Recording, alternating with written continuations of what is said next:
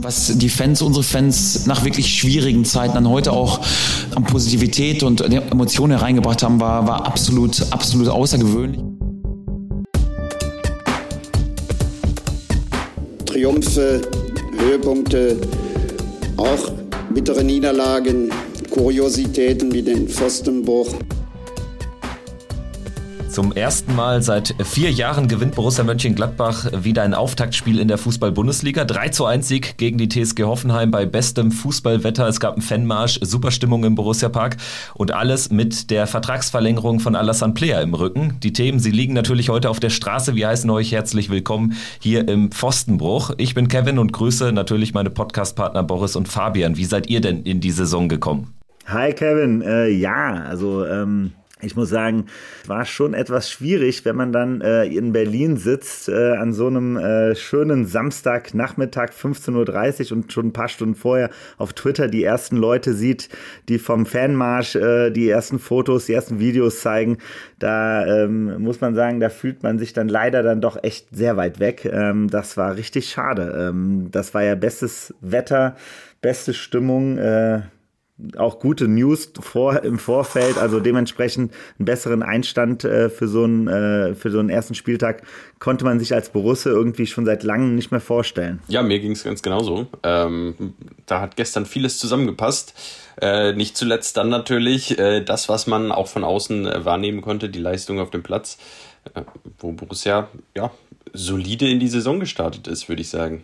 Auf jeden Fall. Lass uns doch direkt mal darüber sprechen. Also natürlich ähm, passte das ganze Ambiente schon mit dem Fanmarsch und so und wirklich das beste Wetter. Ähm, ein würdiger Gegner wäre noch gut gewesen angesichts von nur 300 Gästefans. Das ist wie immer ein abenteuerlich. Also das ist für mich diese 300 Fanaktion. Das ist das krasseste Symbolbild des Problems, das, was wir mittlerweile haben in dieser Bundesliga, ne, mit solchen Vereinen. Weil also, dass wir an einem, an einem Samstag im Sommer, während überall Ferien sind und so weiter und so fort, ähm, bei bestem, also wirklich bestem Wetter, da kommen da 300 Fans. Also, und also das, ist, das ist unfassbar so etwas. Ich kann, ich kann das wirklich überhaupt nicht fassen, wie scheiße ein Verein sein muss, dass die es schaffen, an so einem Samstagnachmittag da nicht mehr den, nicht, nicht einen Gästeblock voll zu bekommen. Ich meine, geil ist ja auch, dass wir jetzt von unseren letzten drei Heimspielen zweimal gegen Hoffenheim und einmal gegen Leipzig gespielt haben. Also der, der Gästeblock, der musste jetzt in den letzten Monaten nicht mehr feucht durchgewischt werden nach, nach äh, Heimspielen unserer Borussia.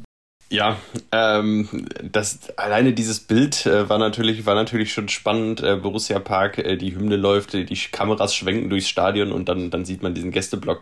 Äh, das ist schon echt, das ist schon echt erbärmlich. Das muss man einfach so sagen. Ähm, ja, aber ähm, Borussia ähm, hat die Unterstützung der Zuschauer dankend angenommen und ist dann eigentlich gut gestartet. Ähm, aufstellungstechnisch war es ja genauso, wie wir es letzte Woche auch besprochen haben. Äh, Neuhaus rutscht nach vorne. Für uns war ja nur unklar, wer kann spielen ja, wer kann spielen? Manu Kone, der denkt sich, warum Vorbereitung? Ich kann doch auch so.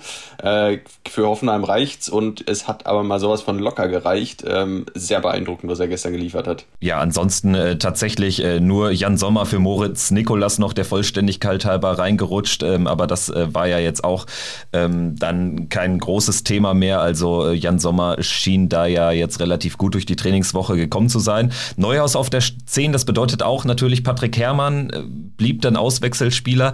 Im Nachhinein, trotz dass jetzt Flo Neuhaus, glaube ich, jetzt nicht die allerbeste Leistung gebracht hat, äh, muss man aber da dem Trainerteam attestieren, alles richtig gemacht. Gerade mit Manuel Kone, der hat eine 99% Passquote gespielt und hat mich erinnert an sein erstes Spiel letztes Jahr, als er gegen Dortmund am sechsten Spieltag auch direkt in die Startelf gerutscht war, nachdem er äh, ähm, zuvor die Woche in Augsburg noch im Kader stand, da aber gar keine Sekunde gespielt hat, dann direkt gegen Dortmund überraschend damals in die Startelf äh, rotiert nominiert wurde und da ja einen bärenstarken äh, Einsatz hatte. Also das hat mich gestern daran erinnert. Also er war wirklich so ein Mittelfeldmotor, wie man ihn sich wünscht.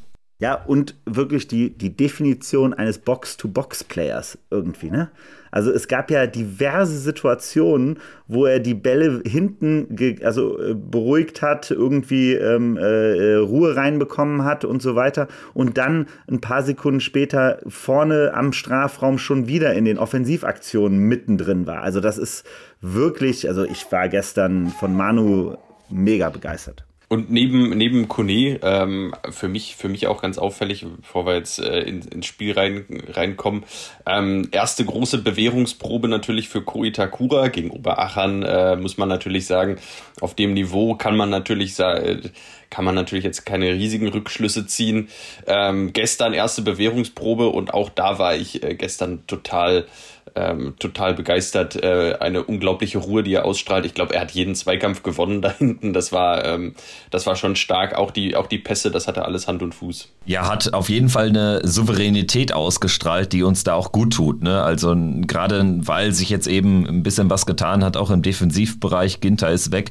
Jetzt äh, Ko Itakura da. Ähm, da habe ich auch ein gutes Gefühl. Egal, wie man ihn einsetzt, wo man ihn einsetzt, ob dann Marvin Friedrich der Nebenmann ist, ob er dann vielleicht ein bisschen weiter vorne auf der 6 spielt. Aber Ko Itakura hat genau das gebracht, wozu er auch geholt worden ist. Eine Ruhe am Ball, eine, eine starke Zweikampfführung dann auch. Aber er musste auch gar nicht häufig, also ich habe den nicht einmal grätschen sehen oder so. Und das ist ja auch eine Qualität, dass du gar nicht in solche Situationen kommst. Und äh, das steht dann eben für eine hohe Spielintelligenz. Aber lass uns doch mal über die Anfangsphase sprechen. Die war ja, würde ich sagen, sehr, sehr unspektakulär. Dann kamen diese zwei sinnlos harten Fouls von Posch, der völlig zu Recht gelb-rot kassiert. Und ich habe mal den, den Ton von André Breitenreiter rausgezogen aus der Pressekonferenz. Also seine Aussage, die verdeutlicht nochmal, dass es ja gar keine Frage ist, dass man ihn runterstellt, weil man erlebt es ja selten, finde ich, wenn ein Trainer nach einem gelb-roten Hinausstellung eines eigenen Spielers da nichts kritisiert. Ich denke, die Geschichte ist relativ kurz erzählt.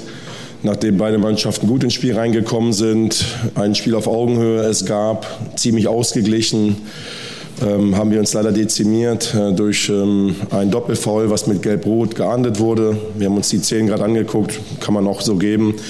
Äh, da muss sich der Poschi, und das ist natürlich der traurigste Junge am heutigen Tag, ähm, etwas geschickter anstellen. Ja, gar keine Frage, war völlig verdient, gelb-rot, zumal die erste Szene sogar schon relativ dunkelgelb war, ne? Ja, ich fand es vertretbar, äh, dass es nur gelb war, aus meiner Sicht.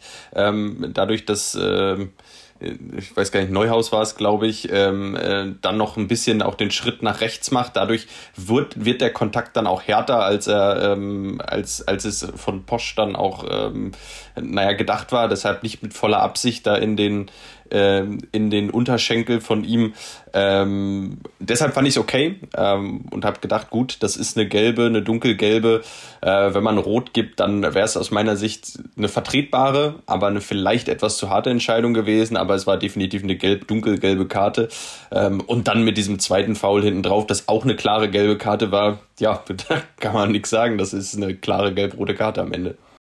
Wobei, also man muss ja schon sagen, trotz alledem, ich fand es super, dass der Schiedsrichter trotzdem Gelb-Rot gegeben hat, weil ich meine, wie oft hatten wir die Situation jetzt auch schon, wo uns, äh, ich erinnere dann nur an letzte Saison unser Spiel gegen Bayer Leverkusen, ähm, wo sehr früh äh, der Gegner mit übertriebenen Fouls uns, äh, also A, die Gesundheit unserer Spieler gefährdet hat und der Schiedsrichter sich nicht getraut hat, hart einzugreifen und früh einen Spieler entweder gelb-rot oder auch rot äh, vom Platz zu schicken. Und ich glaube, das war, fand ich gestern wirklich super an der ganzen Sache. Es war straight, also da gab es keine große Diskussion und es war einfach auch mal vollkommen richtig. Und ich finde, dass daran, ich hoffe, dass sich die Schiedsrichter daran auch ein Beispiel nehmen, dass sie einfach in Zukunft eben halt in solchen Situationen auch mal bereit sind, viel früher jemanden mit Gelb-Rot nach Hause zu schicken, wenn er einfach die, die Gesundheit von Spielern gefährdet. Und das Foul gegen, gegen Neuhaus, man hat es ja gesehen, ich glaube, also ich, ich habe es so gesehen, der hatte, glaube ich, sogar ein Loch im, äh, im, im, im, im Strumpf. Ganz genau, er hatte hinten im, im Stutzen auf jeden Fall ein Loch und er musste ja auch erst behandelt werden auch in einer Form, wo man sich nicht sicher war, kann das weitergehen. Also ich hatte da schon ein bisschen schlechtes Gefühl, das wäre natürlich fatal gewesen, wenn wir jetzt da den nächsten Zehner quasi nach Lars Stindl, in diesem Spiel war es ja Florian Neuhaus, dann hätten ersetzen müssen. Aber war nicht der Fall. Flo Neuhaus hat sich aufraffen können und hat dann ja auch bis zum Ende durchspielen können. Sprechen wir mal über die Phase dann nach dieser Hinausstellung von Posch. Dadurch verändert sich ja ein ganzes Spiel. Hoffenheim musste 70, 75 Minuten in Unterzahl spielen und geht fünf Minuten nachdem sie in Unterzahl gekommen sind, direkt in Führung. Durch die erste wirklich gefährliche Szene und da muss man sagen, haben wir es äh, von Anfang an einfach äh, schlecht verteidigt, beziehungsweise haben einfach ähm, in Person von Tikus Thuram einen einen Ball nicht gesetzt in der Vorwärtsbewegung, den haben wir einfach nicht richtig getroffen und dadurch entsteht erst dieser Konter und dann ähm, ja, ist es so eine Verkettung von sehr, sehr unglücklichen Abwehraktionen. Also ich denke da an Rami Benzebaindi, ich denke da auch an eine schlechte Raumaufteilung, schlechtes Positionsspiel im eigenen 16. Wie hast du es gesehen, Fabian? Ich würde dann äh, in der Entstehung, äh, ich sage mal, in dem Moment, in dem der Konter läuft, äh, würde ich auch mal bei Rami Benzebaini anfangen, der nach unten geht, zur Grätsche ansetzt und an allem, an Freund und Feind vorbei grätscht. Ähm, das war nicht das einzige Mal, das hat er zwei, drei Mal gemacht. Ähm, das ist mir ein bisschen, das ist mir etwas negativ aufgefallen, ehrlicherweise, äh, vor allem in der ersten Halbzeit. In der zweiten Halbzeit, äh, ich weiß nicht, ob er da in der Pause eine Ansage bekommen hat, dass er doch mal bitte aufhören soll, ähm, da äh, runterzugehen äh, in den Situationen und, äh, und immer wieder zur Grätsche anzusetzen, weil, äh, wie mein Trainer früher schon immer gesagt hat, wer liegt, verliert. Ähm, und ähm, das ist, das, das ist natürlich in dem Fall dann äh, nicht, nicht, hat nicht hingehauen. Rami Benzibaini liegt, Rütter zieht vorbei und dann ist natürlich äh, alles offen. Und dann, wie du sagst, Raumaufteilung nicht ganz optimal. Aber man muss auch so ehrlich sein, in der Sekunde wird es auch schwer zu verteidigen, wenn dein, wenn du nur noch, äh, du bist eigentlich vorne im Angriff, äh, Konter läuft, du bist mit drei, vier, drei Spielern hinten, äh, Hoffenheim ähm, kontert mit drei, vier Spielern und dann ähm, ja, ist, ist der Abschluss letztlich auch, auch gut gemacht von Sko. Ähm, ja, und das ist natürlich gedenkbar bitter. Ähm, und äh, da hatte man als Borussia-Fan ja schon so eine, so eine kleine ja, so ein bisschen Panik. Äh, ich meine, Borussia in Überzahl 1-0 hinten. Äh, du weißt, jetzt steht Hoffenheim noch tiefer, als sie es ohnehin schon tun. Äh, jetzt werden sie sich komplett um den 16er verbarrikadieren. Und da hatten wir doch durchaus schon die ein oder anderen Spiele in den letzten Jahren, wo man sagen muss, da haben wir uns ganz schön schwer getan. Genau, also es war natürlich genau das, was wir auch schon letzte Woche gesagt haben. Das war jetzt dann äh, wenn die, die Spannung für uns alle, glaube ich, war ja dann zu sehen, ob äh, die Mannschaft in der Lage ist, so einen Charaktertest dann halt direkt zu bestehen. Ne? Und da wird sich dann auch das erste Mal zeigen, wie geht so ein Daniel Farke auch an so eine Situation ran, ähm, wie schafft die Mannschaft auch damit umzugehen, ist dieser ganze tolle Stimmung, die es äh, in den letzten Wochen gab, ähm, äh, resultiert das dann auch darin, dass man eben halt auch die Willenskraft hat, in so einem Moment dann eben halt auch den Bock wieder umzustoßen und dann auch zu sagen, so nach dem Motto, wir behalten die Ruhe und spielen das trotzdem gut äh, raus. Und da muss ich sagen, das war ja genau das, was mich auch echt äh, äh, positiv gestimmt hat. Ne? Also die ersten paar Minuten hat man gemerkt, die Mannschaft musste sich schütteln. Ähm, das war wenig strukturiert und so weiter. Ähm, Wobei es natürlich auch ein Vorteil war, dass die Hoffenheimer ja wirklich krass jegliche Offensivgedanken äh, eingestellt haben. Ne? Also das war ja schon stark auffällig, fand ich. Ähm, und äh, wir dann halt Step by Step angefangen haben, immer besser ins Spiel zu kommen. Ne? Auch so ein Alassane Player und so weiter. Also die Jungs, die halt dann im Endeffekt den Ball an sich nehmen und dann auch die äh, Spielzüge dann aufziehen. Zum Beispiel auch bei Jonas Hofmann fand ich jetzt zum Beispiel, war in den ersten 30 Minuten, der lief noch gar nicht runter. Da sind einige Aktionen von ihm komplett versandet. Da, wo man sich bei ihm normalerweise überhaupt gar keine Gedanken macht, wo er seine Steckpässe spielt und sein schnelles Kombinationsspiel aufzieht, das war noch gar nicht so weit. Aber man hatte das Gefühl, dass dann sich langsam das alles gefangen hat und die Jungs dann halt richtig schön soliden Offensivfußball gespielt haben und dann auch, fand ich dann halt auch, immer mehr Druck ausgeübt haben und dann war es, fand ich aber eben halt das Entscheidende, dass wir dann noch vor der Pause das 1-1 gemacht haben. Das war halt einfach, glaube ich, ein ganz kritischer Moment. Ähm, und äh, für uns, das hat mich dann auch total beruhigt, weil damit wusste ich eigentlich auch, so jetzt haben wir 45 Minuten. Eigentlich, wenn wir jetzt halbwegs klar spielen, haben wir dann auch eine Chance, das Spiel wirklich noch zu drehen. Aber wie fand ihr so vor allen Dingen diesen zweiten Teil der zweiten Halbzeit, äh, der ersten Halbzeit? Also ich fand, man hat es in der Phase Hoffenheim ziemlich leicht gemacht zu verteidigen hatte eben aber den großen Vorteil, dass Hoffenheim wirklich offensiv ja gar nichts mehr gemacht hat. Also ich weiß nicht, ob man aus Hoffenheimer Sicht, ähm, gerade mit Wissen, wie wir auch in der Vergangenheit immer zusammengefallen sind, wenn wir in Rückstand gelegen sind, ob man da vielleicht nicht mal fünf Minuten hätte wirklich nochmal äh, vorne pressen sollen. Auch mit der Gefahr, dass man natürlich dann hinten ein bisschen was öffnet, aber ich glaube, das war schon sehr, sehr wichtig für uns, dass wir da gegen eine Mannschaft gespielt haben, die dezimiert war personell Deswegen, ich fand, wir haben es dann offensiv nicht so gut gemacht, sind aber eben, zumindest so scheint es, auch nicht kopflos geworden. Sieht aber vielleicht anders aus, wenn man auf eine Mannschaft trifft, die elf Mann ähm, hat. Dann der Ausgleich, ja, wie Boris schon gesagt hat, perfekter Zeitpunkt einfach. Auch Standardsituation, jetzt gar keine, war ja keine herausgespielte Torchance. Dann auch die Ecke gar nicht gut, dann kriegt man irgendwie den zweiten Ball, Ball rein. Dann ist es, glaube ich, Ko Itakura, der sich den Scorerpunkt holt und Rami Benzebaini hat sich dann noch ein letztes Mal auf den Boden gelegt, dann allerdings mit dem Rücken und ähm, hat den natürlich perfekt gesetzt. Das war natürlich ein Traumtor und ein ganz wichtiger Zeitpunkt. Und da war ich auch sehr optimistisch, muss ich sagen, mit Blick auf die zweite Hälfte. Das ist so ein typischer Benzebaini, ne? So, so sein, das übliche äh, Spiel. Ich, wie gesagt, ich mag das ja total. Er ist halt so ein Eventspieler, ne? Also das, ein paar Sachen laufen echt scheiße. Ja, Benzebaini natürlich ein Spieler, ähm, da, da läuft es. Ähm, also dann hat er, da hat er seine Defensivaktion da drin, äh, seine, seine zwei, drei Szenen, wo du dir denkst, meine Güte, was macht der da wieder? Ähm, und dann ist der vorne aber auch immer wieder brandgefährlich, kommt, äh, taucht immer wieder vorne auf, ähm, interpretiert seine Rolle natürlich auch sehr, sehr offensiv als, als Außenverteidiger da und das kann man gegen eine äh, dezimierte Hoffenheimer Mannschaft natürlich auch super ausnutzen. Da hat er schon auch die ein oder andere Situation gehabt, wo, ähm, ja, wo er Player dann auch ermöglicht, äh, nochmal weiter in die, in die Mitte zu ziehen, wo er, wo er auch Räume schafft, so ein bisschen für Player, weil, weil die Verteidiger auch auf ihn reagieren müssen, wenn er, wenn er außen äh, die Seite ähm, hochläuft. Ähm, das ist schon, das war dann schon teilweise gut und ja, die Situation äh, war natürlich mal wieder klasse gemacht. Ähm, er ist einfach torgefährlich. Das ist schon, schon der Wahnsinn. Ja, man hört schon fast auf zu zählen, aber er dürfte da langsam aber sicher zu einem der torgefährlichsten Borussia-Verteidiger werden. Sollte er sogar noch ein bisschen bleiben, Dahinter stelle ich mal ein Fragezeichen, dann äh, kann das wirklich noch rekordverdächtige Ausmaße irgendwann annehmen, aber ich glaube, so lange ähm, werden wir ihn nicht mehr im Borussia-Trikot sehen. Ich, ich, glaube, es war, ich glaube, es war so ungefähr sein 20. Pflichtspieltor für Borussia. Das ist schon, das ist schon einiges, ne? Das ist schon, das ist schon eine Marke. Vor allem dafür, dass er, ich glaube, keine 100 Pflichtspiele für Borussia absolviert hat. Ähm, das ist schon, das ist schon ordentlich. kommen natürlich ein paar äh, Elfmeter-Tore noch dazu. Ne? Das hat natürlich Philipp Dahms immer auf, ausgezeichnet, aber Philipp Dahms hat auch nur nach Elfmetern getroffen. Das ist der Unterschied.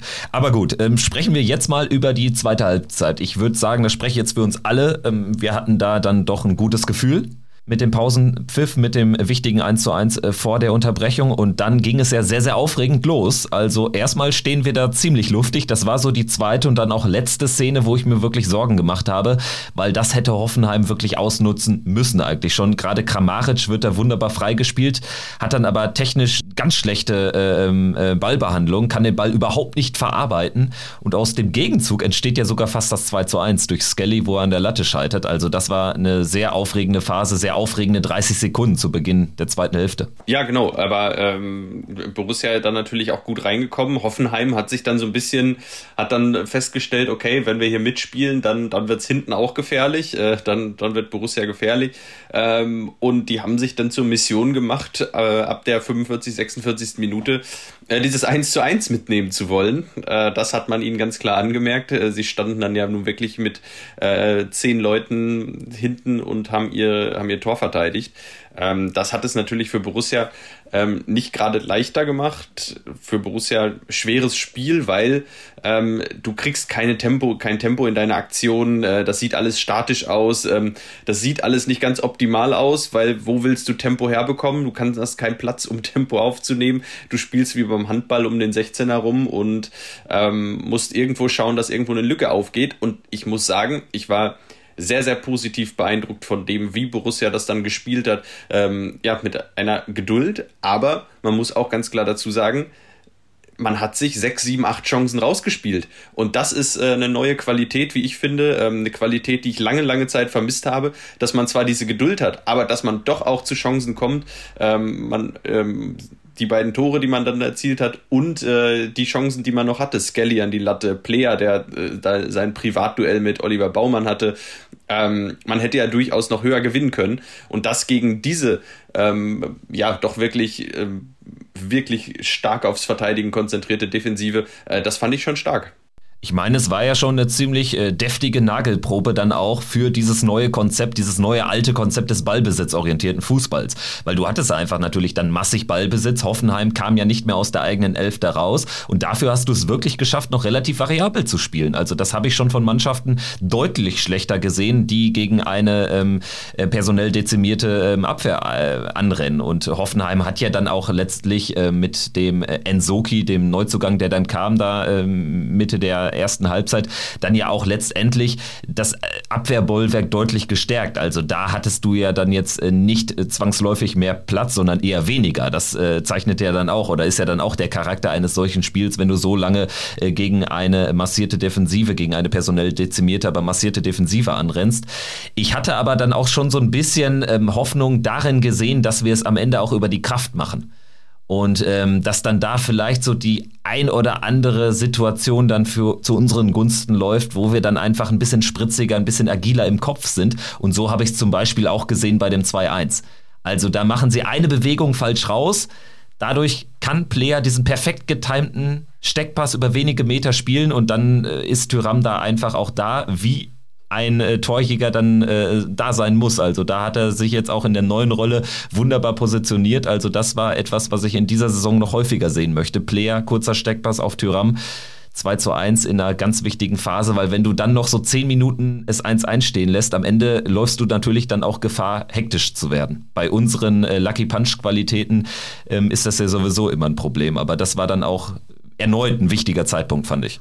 Ja, also ich fand auch, dass es war wirklich halt im Endeffekt so, dass die, man, man ganz klar auch gesehen hat, die kamen ja gar nicht mehr zu Entlastungsangriffen. Also die haben uns ja gar nicht mehr wirklich über einen längeren Zeitraum unter Druck setzen können. So, was einfach uns total in die Karten gespielt hat. Deshalb war ja auch die Energie einfach viel mehr da bei uns, äh, weil wir natürlich eben halt gar nicht diese Angst hatten, äh, sondern eigentlich alles relativ gut im Keim äh, erstickt haben, immer wenn wenn wenn, mal ein bisschen nach vorne ging von den Hoffenheimern.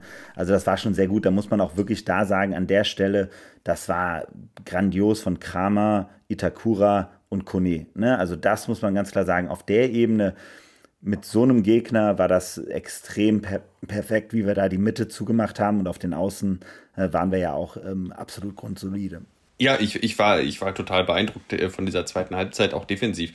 Äh, wie, dass wir, wir haben ja nach dieser Kramaric-Situation, die du eben angesprochen hast, die ja letztlich auch, ähm, ja, wenn er, wenn er zum Abschluss gekommen wäre, dann wäre es mit Sicherheit eine gefährliche Situation geworden. So ist er nicht mehr zum Abschluss gekommen. Ähm, kam ja gar nichts mehr und das, das liegt, lag aus meiner Sicht nicht an Hoffenheim, sondern das lag an Borussia. Ähm, und das lag daran, dass wir wirklich ähm, so konsequent verteidigt waren, hellwach waren. Äh, das das war beeindruckend, äh, fand ich. Und ähm, wir haben jetzt auch ein bisschen über Tyram und Player gesprochen, auch über die ein, zwei Situationen. Äh, Boris, du hast gesagt, dass, äh, ähm, dass wir da etwas spritziger, etwas wacher waren im Kopf. Ich muss sagen, wenn ich mir Tyram und Player so anschaue, ich habe das Gefühl, die haben drei Kilo weniger als im letzten Jahr. Die sind einfach fitter. Die sind einfach, wenn ich mir auch Tyram anschaue, wie der, ähm, wie der antritt, das ist wieder der alte Tyram von vor drei Jahren. Äh, der hat der hat ja auf einmal wieder ähm, also auf einmal hat er einen Antritt und, ähm, und nimmt auf den ersten Metern seinen Gegenspielern wieder, äh, wieder Meter ab. Ähm, da war ich sehr positiv beeindruckt von und habe mir gedacht, das ist ein gutes Signal äh, aus meiner Sicht auch für die Fitness der Mannschaft.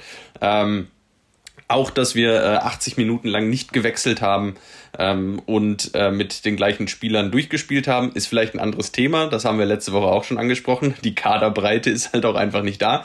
Aber die elf, die auf dem Platz standen, die konnten über 80 Minuten gehen. Alle. Und äh, da war nicht einer, der, der zusammengefallen ist und, äh, und äh, nicht mehr konnte, so wie wir es letztes Jahr oft gesehen haben, nach 65, 70 Minuten, dass wir dadurch durchaus äh, Probleme bekommen haben. Das war gestern gar nicht der Fall, hatte ich überhaupt nicht das Gefühl und das zeigt, dass äh, Daniel Farke und sein äh, Trainerteam da in der Vorbereitung, glaube ich, durchaus einiges richtig gemacht haben. Ja, und Lasso Player hat es ja sogar angesprochen in äh, diesem ähm, YouTube-Video, was, äh, was Borussia da verbreitet hat nach seiner Vertragsverlängerung, wo es dann natürlich auch darum ging, Gründe einfach zu finden dafür, dass er weiter ähm, sich an Borussia bindet. Und da hat er zum Beispiel auch gesagt, ja, also wir, wir haben viel, viel mehr gearbeitet in diesem Sommer. Und das sagt natürlich alles aus. Also soweit ich da den, den äh, Twitter-Account von Manuel Breuer jetzt nochmal richtig im Gedächtnis habe, der hatte das Ganze so übersetzt, aber Borussia hat es halt untertitelt mit, wir haben viel gearbeitet. Aber er hat wohl eigentlich gesagt, viel, viel mehr gearbeitet. Und das ist natürlich schon eine klare Spitze und verdeutlicht vielleicht auch nochmal, dass die Verlängerungswahrscheinlichkeiten von Alassane Player unter einem Trainer Adi Hütter geringer ausfallen würden. Also da hat Daniel Farke sicherlich einen hohen Anteil dran. Und äh, du sprichst es natürlich an. Also äh, bei Tyram, diese Antrittsschnelligkeit, diese Spritzigkeit, die haben wir im gesamten letzten Jahr nicht gesehen. Und das liegt jetzt nicht nur daran, dass er natürlich aus einer langen Verletzung auch kam, also das war ein ganz anderer Tikus und äh, das ist einer, der uns noch richtig viel Spaß machen kann. Und ich meine, die Vorbereitung, da hat man natürlich schon den Grundstein gelegt. Und das sagt man ja nicht so umsonst, dass man den Grundstein da legt äh, für die gesamte Saison, zumindest für die Hinserie. Da hat man acht äh, Testspiele absolviert mit einem sehr dünnen Kader und da musst du natürlich fit sein und das hat man auf jeden Fall gestern gesehen. Und ähm, wir müssen natürlich aber auch noch über das 3-1 sprechen, denn da spielt Lasso Player auch eine eine Hauptrolle, würde ich sagen. Zuvor scheitert er erst mit der Picke an Oliver Baumann, der wirklich da einen Sahnetag erwischt hatte. Und dann 30, 40 Sekunden später spielt er diesen unfassbar geilen Pass. Er löffelt den ja quasi so über, über 20 Fußballer auf dem Platz und findet hinten Nico Elvedi, der es in bester Torjägermanier dann auch vollendet. Also das war ein herrliches Tor. Also diese Ruhe musst du erstmal haben, wie Alassane Player, diesen Pass zu spielen, den Mitspieler da hinten zu sehen und ihn so perfekt zu timen, dass Elvedi ihn wirklich perfekt annehmen kann. Also ein fantastischer Treffer zum 3-1. Ja, 100 Prozent. Äh, ich glaube, da ist gar nichts mehr hinzuzufügen. Äh, klasse Pass von Player und äh, ja, Nico Elvedi in, in bester ja, Stürmer. Ballannahme und ab ins kurze Eck gejagt. Das ist, ähm, ja, so muss man es machen. Und ähm, ja, das war schon, war schon wirklich sehr, sehr gut. Also Player, die, die zwei Pässe. Ähm, schade, dass er sich nicht selbst belohnen konnte mit einem Tor, dank, äh, ja, äh, da an Oliver Baumann gescheitert ist. Ähm, ja, hervorragendes Spiel von Lasso Player, wie ich finde. Ich finde, viele, viele Spieler haben gestern einfach ein gutes Spiel gemacht. Ähm, da ist gar nicht aufgefallen, dass gestern Jonas Hofmann vielleicht nicht seinen, nicht seinen aller, allerbesten Tag für Borussia hatte, aber das war überhaupt nicht schlimm. Der hat ein solides Spiel gemacht, ein gutes Spiel gemacht ähm, und das war überhaupt nicht schlimm. Letzte Saison, wenn du wusstest, wenn letzte Saison Jonas Hofmann äh, kein, kein gutes Spiel gemacht hat, hat das auch eigentlich bedeutet, dass Borussia kein gutes Spiel gemacht hat und auch eigentlich kaum eine Chance hatte, ein Spiel zu gewinnen. Ähm, diese Saison, jetzt hat Jonas Hofmann gestern ja ein okayes Spiel gemacht, äh, nichts herausragendes und trotzdem äh, glänzen dann Player Tyram und andere. Und ähm, ja, wir, wir schaffen es, ähm, das Spiel zu gewinnen äh, und da auch mal eine, ja, eine okaye Leistung von Jonas Hofmann locker zu kompensieren. Äh, und das macht schon äh, Lust auf mehr, ehrlicherweise. Und bevor wir jetzt gleich das äh, Fazit hören von Trainer Daniel Farke zum 3 zu 1 Sieg über Hoffenheim, hören wir jetzt noch zu, was Dobby zu sagen hat. Auch er wird heute natürlich seine Sicht der Dinge zum Besten geben zum Saisonauftakt, dem erfolgreichen Saisonauftakt von Borussia Mönchengladbach.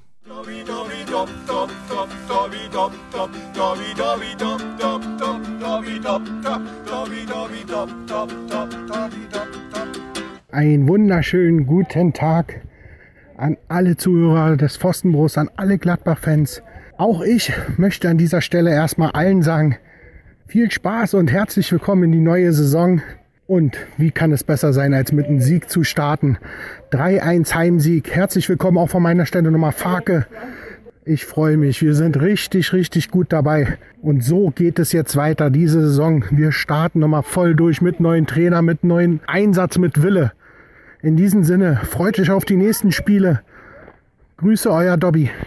Dankeschön, Dobby, an dieser Stelle. Auch in dieser Saison punktuell bei uns am Start. Jetzt machen wir weiter mit unserem Trainer, wie angekündigt, Daniel Farke. Wir hatten in der ersten Halbzeit dann noch einige Fernschüsse und ein paar Standardsituationen, aber nicht so zwingend, dass wir, dass wir wirklich einen Torerfolg automatisch erzielen würden. Und ich finde in der zweiten Halbzeit, nachdem wir die Dinge angesprochen hatten, haben wir es wirklich sehr, sehr gut gemacht. Eine top zweite Halbzeit gesp äh, gespielt mit zwei guten Toren. Baumann hat, glaube ich, nochmal zwei, dreimal wirklich Weltklasse gegen Lasso Player äh, gehalten. Wir haben einen Lattenschuss noch gehabt gehabt. Also es war dann eine wirklich gute Forschung gegen eine, gegen eine Hoffenheimer Mannschaft, die immer noch sehr, sehr kompakt und sehr, sehr gut äh, verteidigt hat. Insgesamt sind wir zufrieden mit dem, mit dem Spiel. Ich glaube, es war dann im Endeffekt auch ein äh, verdienter Sieg und ähm, ja, natürlich für uns ein sehr, sehr guter Auftakt. Also ich denke auch ein sehr, sehr guter Auftakt. Da ist nicht viel hinzuzufügen. Es war ein hochverdienter Erfolg. Er eignet sich dann aber auch aufgrund der langen Überzahl wahrscheinlich nicht zum Überbewerten. Und das ist ja jetzt auch äh, positiv. Vielleicht haben wir auch die ein oder andere Lehre aus der letzten Saison gezogen, wo man dann 5-0 gegen die Bayern gewinnt und dann denkt, man wäre wieder auf Champions League Kurs oder so. Ne? Also von daher, ich denke, man muss die Kirche immer noch im Dorf lassen. Trotzdem ein Auftakt, wie man ihn sich eigentlich nicht besser malen kann. Ja, also genau, ne? Die Einordnung, ne? Das ist halt das Entscheidende.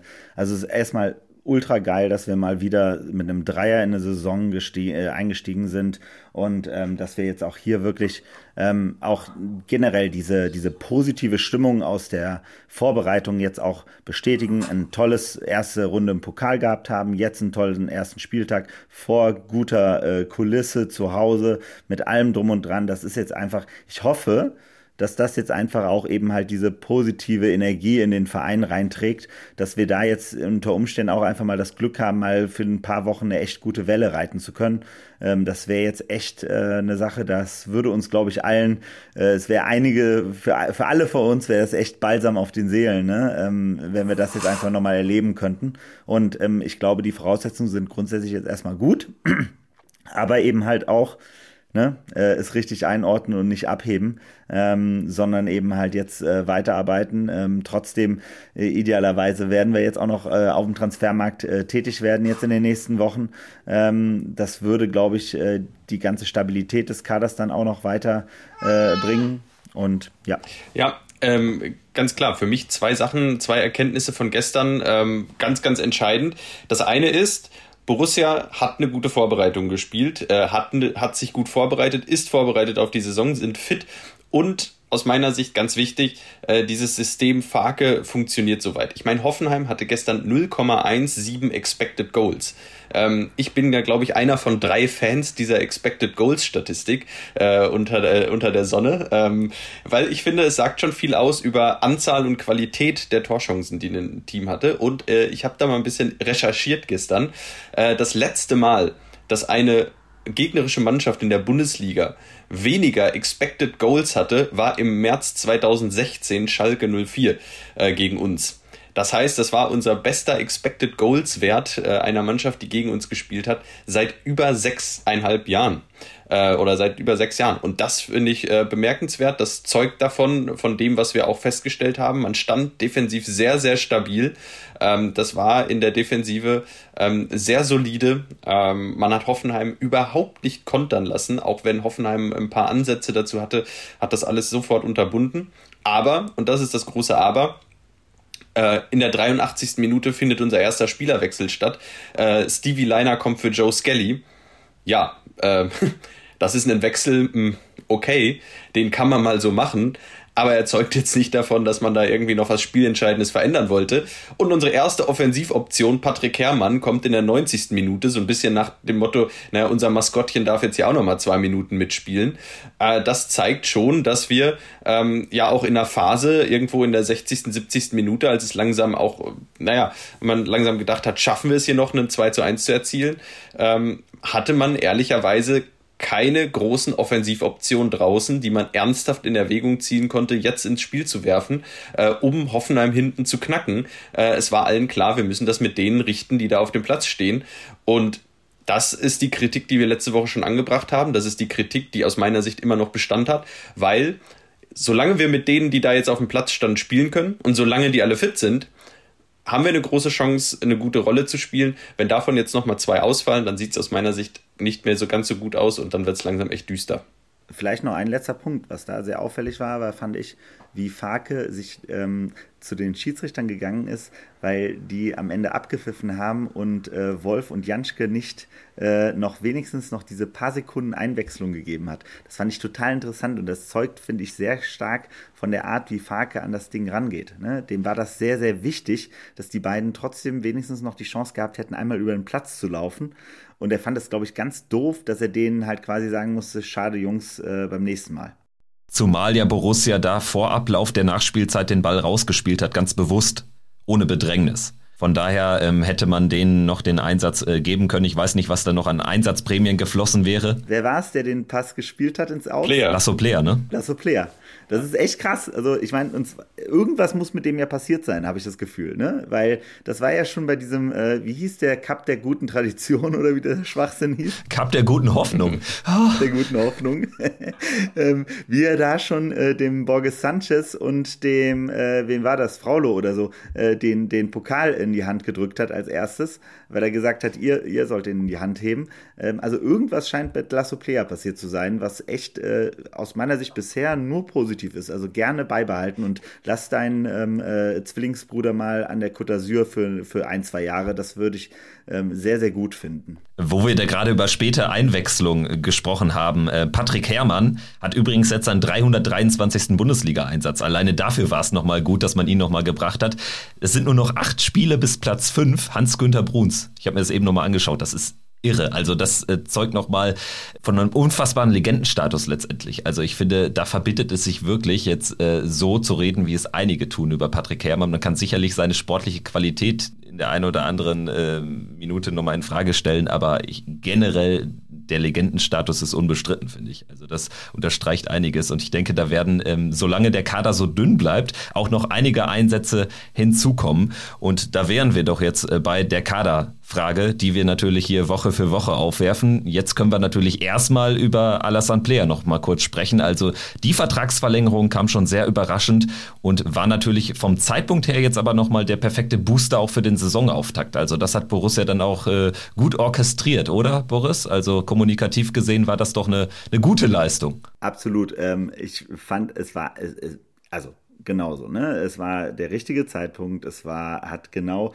also es war, es wirkte halt äh, wie, wie, wie, ein, wie nach Drehbuch äh, gemacht, aber natürlich auch passt einfach auch alles da, ne? Also seine Leistung dazu dann auch noch passend, ähm, super gut, ähm, aber eben halt, äh, was, was, was mir nur sehr auffiel und was ich immer denke, was für mich dann ein bisschen over the top ist aus einer kommunikativen Sicht, ist, wie sehr in allen Statements darauf hingewiesen wurde, dass es aufgrund der hervorragenden Gespräche mit Roland Wirkus und Steffen Korell war ähm, dass man das machte. Das ist so ein bisschen wie äh, damals ähm, äh, bei unter Max Eberl, wie am Anfang immer bei allen Transfers immer gesagt wurde, ähm, sie haben sich mehr ins Zeug gelegt als alle anderen oder, oder er ist persönlich bei uns da. Also da gab es damals eine Zeit lang, wo immer auch so ein Phrasing genutzt wurde, was halt so irgendwann, wo man gemerkt hat, okay, das sagen die jetzt jedes Mal.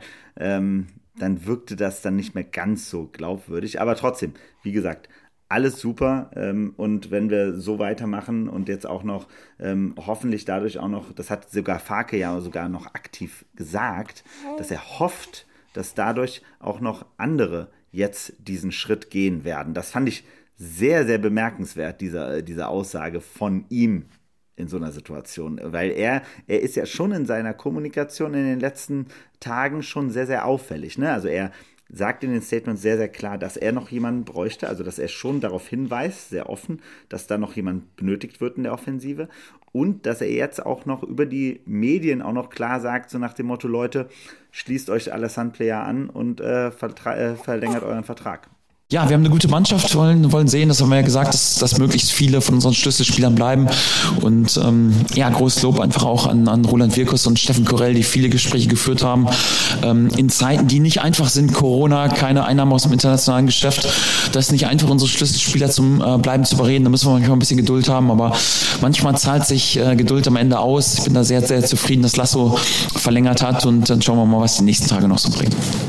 Aber wahrscheinlich muss man es ja jetzt auch so machen, weil eben Wirkus, so wie damals Eberl noch frisch im Amt ist, noch nicht so viele Vorschusslorbeeren hat und ja allgemein sehr, sehr kritisch gesehen wird, auch ja von uns. Von daher kann man es ja vielleicht auch aus unternehmenskommunikativer Perspektive nachvollziehen. Aber ähm, Daniel Farke tatsächlich, tatsächlich ja hier, ähm, wie du sagst, schon recht offensiv. Und auch Rainer Bonhoff, hat man nach dem Spiel durchaus auch äh, durchklingen hören, dass er da jetzt äh, noch mit weiteren Verlängerungen rechnet. Also das äh, war jetzt auch nicht so defensiv formuliert. Ähm, wie habt ihr es gesehen oder gehört? Ja, genau. Also zumindest, zumindest ging daraus hervor, ähm, dass man mit den Spielern äh, spricht und mit Sicherheit. Ähm, und das war so mein Gefühl. Man möchte nicht am 1. September äh, vier Fragezeichen äh, in seinem Kader haben. Ähm, ich glaube, das, was, was ich dahinter verstanden habe, ist, naja, wenn davon jemand noch auf uns zukommt und sagt, er möchte gehen, dann sind wir da durchaus bereit, vielleicht noch einen abzugeben. Äh, wir hoffen schon noch auf ein, zwei Vertragsverlängerungen und würden die Gespräche gerne weiterführen. Und genauso würde ich es jetzt auch sehen und würde sagen, wenn Rami Benzebaini für, wenn für ihn noch ein Angebot kommt und er, und er gehen möchte, ähm, dann fände ich das in Ordnung. So, dann ähm, hätten wir, äh, weil ich sehe, ich sehe ehrlicherweise nicht, dass Rami Benzebaini verlängert bei uns. Ähm, ich weiß nicht, ähm, das, das sehe ich einfach nicht. Ähm, deshalb, ähm, vielleicht, vielleicht werde ich noch eines Besseren belehrt, aber ich, ich glaube es ehrlicherweise nicht.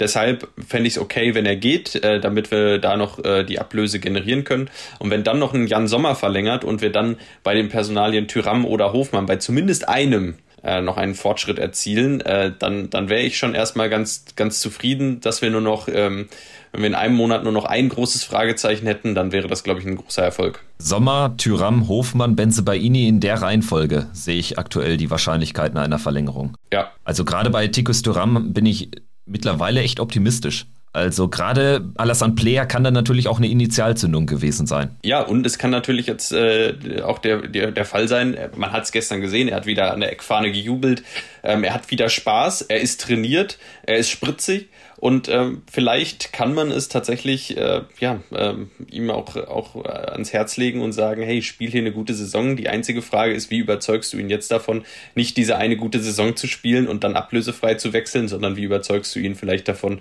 zu sagen, ey, verlänger deinen Vertrag, spiel eine gute Saison und nächstes Jahr würden wir dir keinen, keinen Stein in den Weg legen, wenn du nochmal woanders hin möchtest.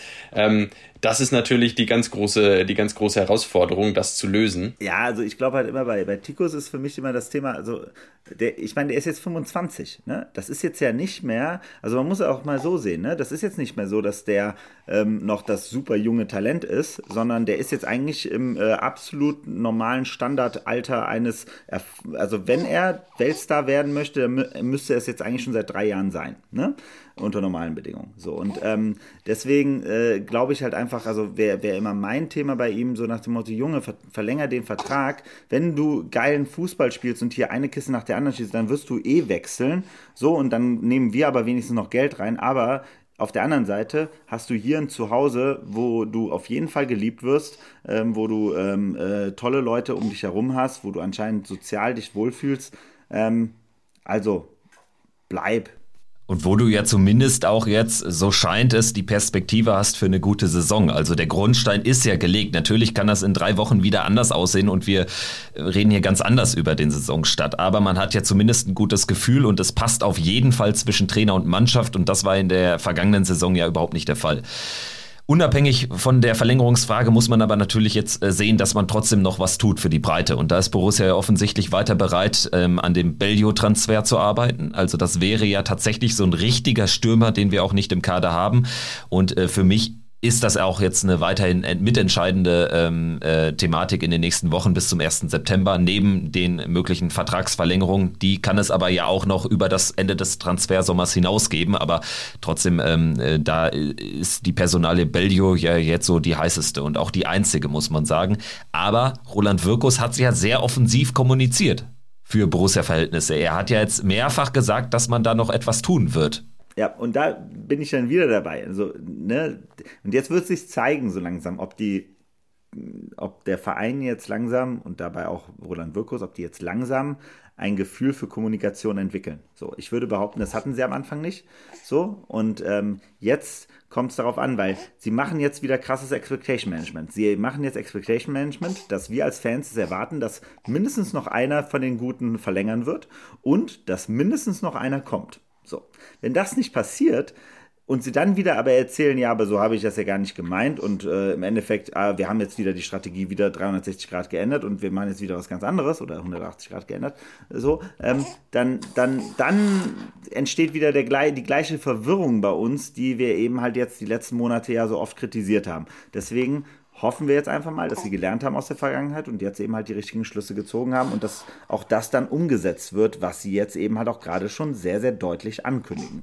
Ja, du setzt dich natürlich selbst auch unter Druck. Das ist natürlich äh, eine ganz andere Situation, als wenn du immer nur ähm, ja so im, so im Konjunktiv sprichst. Also da haben sie schon sehr offensiv formuliert. Von daher bin ich da auch erwartungsfroh, dass da was passiert, weil ansonsten muss man sich natürlich Fragen gefallen lassen ähm, in der sportlichen Führung von Borussia Mönchengladbach. Ich würde sagen, zum Ende der Folge lass uns mal über den nächsten Samstag sprechen. 18:30 auf Schalke. Das wird auch sehr sehr emotional. Ich denke, so viel ist sicher. Das erste Bundesliga-Heimspiel von Schalke nach dem dem Wiederaufstieg. Wir nehmen jetzt äh, vor deren ersten Auftritt hier in, in Köln auf. Schalke auswärts, ich denke, das wird äh, definitiv ähm, ähnlich emotional wie jetzt am ersten Spieltag. Da allerdings natürlich jetzt auch ein würdiger Gästeblock. Äh, es gab zwar noch erstaunlich viele Tickets, äh, relativ lange, also daran sieht man auch, dass jetzt irgendwie da doch viele ihr Geld gerade zusammenhalten in der allgemein schwierigen Situation, aber nichtsdestotrotz, ich denke, das wird ein geiler Samstagabend bin auch selbst im Stadion. Äh, Fabian Boris, äh, wie sind eure Erwartungen so an diesen Auftritt? Das ist ja jetzt irgendwie doch ein anderes Spiel auf Schalke als noch vor drei, vier, fünf, sechs Jahren. Ja, total. Ähm, es ist ein anderes Spiel, weil Schalke als Aufsteiger ähm, natürlich eine komplett neue Mannschaft, natürlich ein komplett neue ähm, auch, auch ein ganz neuer Auftritt dann mit dieser, mit dieser neuen Mannschaft, ähm, mit dieser neuen Herangehensweise, also ein anderes Schalke, als gegen das man äh, die letzten Jahre gespielt hat. Äh, mit Sicherheit kein leichtes Spiel, ähm, gehe ich von aus. Äh, mit Sicherheit ein Spiel, in dem äh, bei Schalke elf Spieler auf dem Platz stehen werden, die, die sich zerreißen werden, ähm, die von äh, 55.000 Fans in der, in der Schalke Arena getragen werden in dem Spiel. Deshalb schwerer Auftritt, aber ähm, die Jungs von Borussia sind momentan fit ähm, und Borussia ist fußballerisch eine Klasse stärker als Schalke. Demnach bin ich auch da optimistisch, dass wir drei Punkte mitnehmen können. Ja, grundsätzlich ist es eine Wundertüte, so äh, glaube ich schon das Spiel, weil eben halt eben halt sich viele, ähm, also viele Sachen. meine meine Tochter redet gerade wild. Ich glaube, die freut sich auch schon auf das Spiel gegen Schalke. Äh, man merkt schon, ähm, äh, ihr Sprachniveau ist auf jeden Fall schon höher als das eines normalen Schalke-Fans, äh, würde ich jetzt behaupten. Und ähm, nein, also wie gesagt, äh, ich gehe davon aus, das wird ein äh, sehr sehr spannendes Spiel werden, weil einfach sich so viele Komponenten verändert haben in den letzten Jahren. Und deswegen, ich freue mich tierisch drauf, wird ein geiles Spiel. Und äh, die Kleine hier ist schon äh, größer als der beste Ultra von Schalke. Und sie ist vor allen Dingen ähnlich heiß wie wir auf diesen Auftritt äh, von Borussia, den ersten Gastauftritt dieser Saison. Schalke natürlich wirklich komplett rund erneuert. Ne? Also zuletzt im Pokal sieben neue im Vergleich zur zweiten Liga. Anders als Werder Bremen äh, haben die jetzt wirklich einen ganz anderen Kader als in der Zweitligasaison. Ich glaube, ähm, worauf es ankommen wird, ist äh, viel Ruhe auszustrahlen, äh, den Ballbesitz auch dafür zu nutzen, äh, tatsächlich Schalke so ein bisschen auseinanderzuziehen. Ich glaube, dann hast du gute Chancen, hier auch irgendwie über die Ruhe dann zu einem Torerfolg zu kommen. Und defensiv bei gegnerischem Ballbesitz, glaube ich, müssen wir aufpassen auf die hohen Bälle in den Strafraum, weil da hat äh, Schalke mit Terodde und mit Polter zwei klassische Abnehmer einfach für Flanken. Und da sind wir ja jetzt ehrlicherweise, gerade wenn Marvin Friedrich nicht von Anfang an spielen sollte, muss man natürlich abwarten, wie er jetzt durch die Trainingswoche kommt. Dann ähm, sind wir da natürlich nicht ideal besetzt, was so Körpergröße betrifft und Kopfballspiel defensiv mit Elvedi und Itakura. Das wäre zumindest so ein, so ein Faktor, wo ich aus Schalke Perspektive ansetzen würde. Oder wie seht ihr das? Ja, gebe ich dir recht. Ähm, wobei Itakura gefühlt gestern auch jeden Kopfball gewonnen hat. Ähm, ja, das stimmt. Sehr, sehr beeindruckend. Ähm, ja, mit Sicherheit. Äh, bei Schalke werden das die, die, die werden das die einfacheren Mittel sein, äh, versuchen zum Tor, Torerfolg zu kommen. Äh, bei Borussia dann mit Sicherheit eher die, die spielerischen Mittel.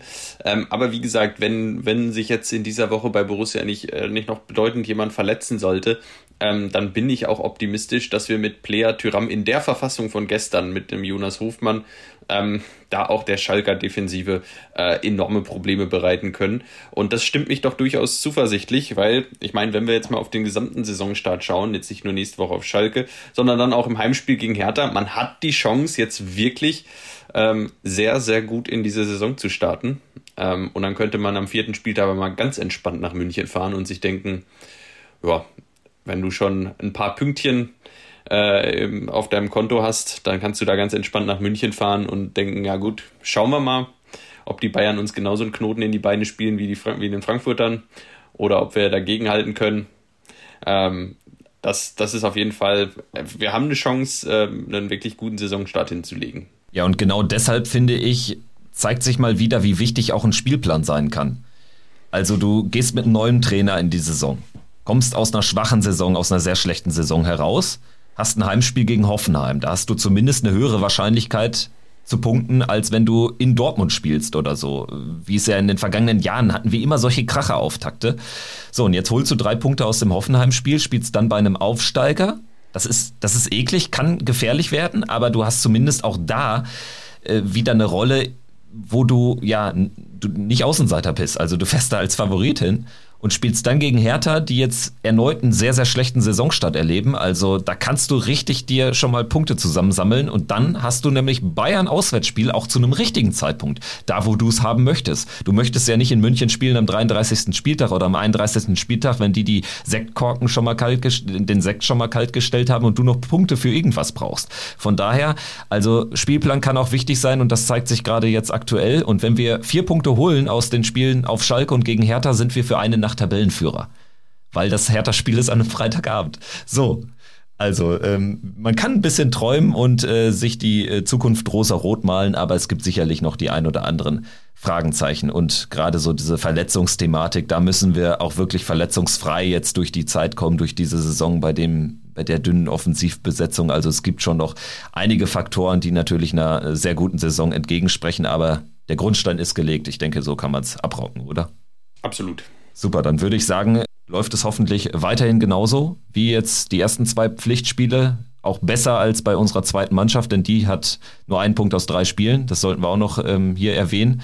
In Kahn Marienborn in Düren verloren bei zwei Aufsteigern. Borussia macht es hoffentlich besser bei Aufsteiger Schalke.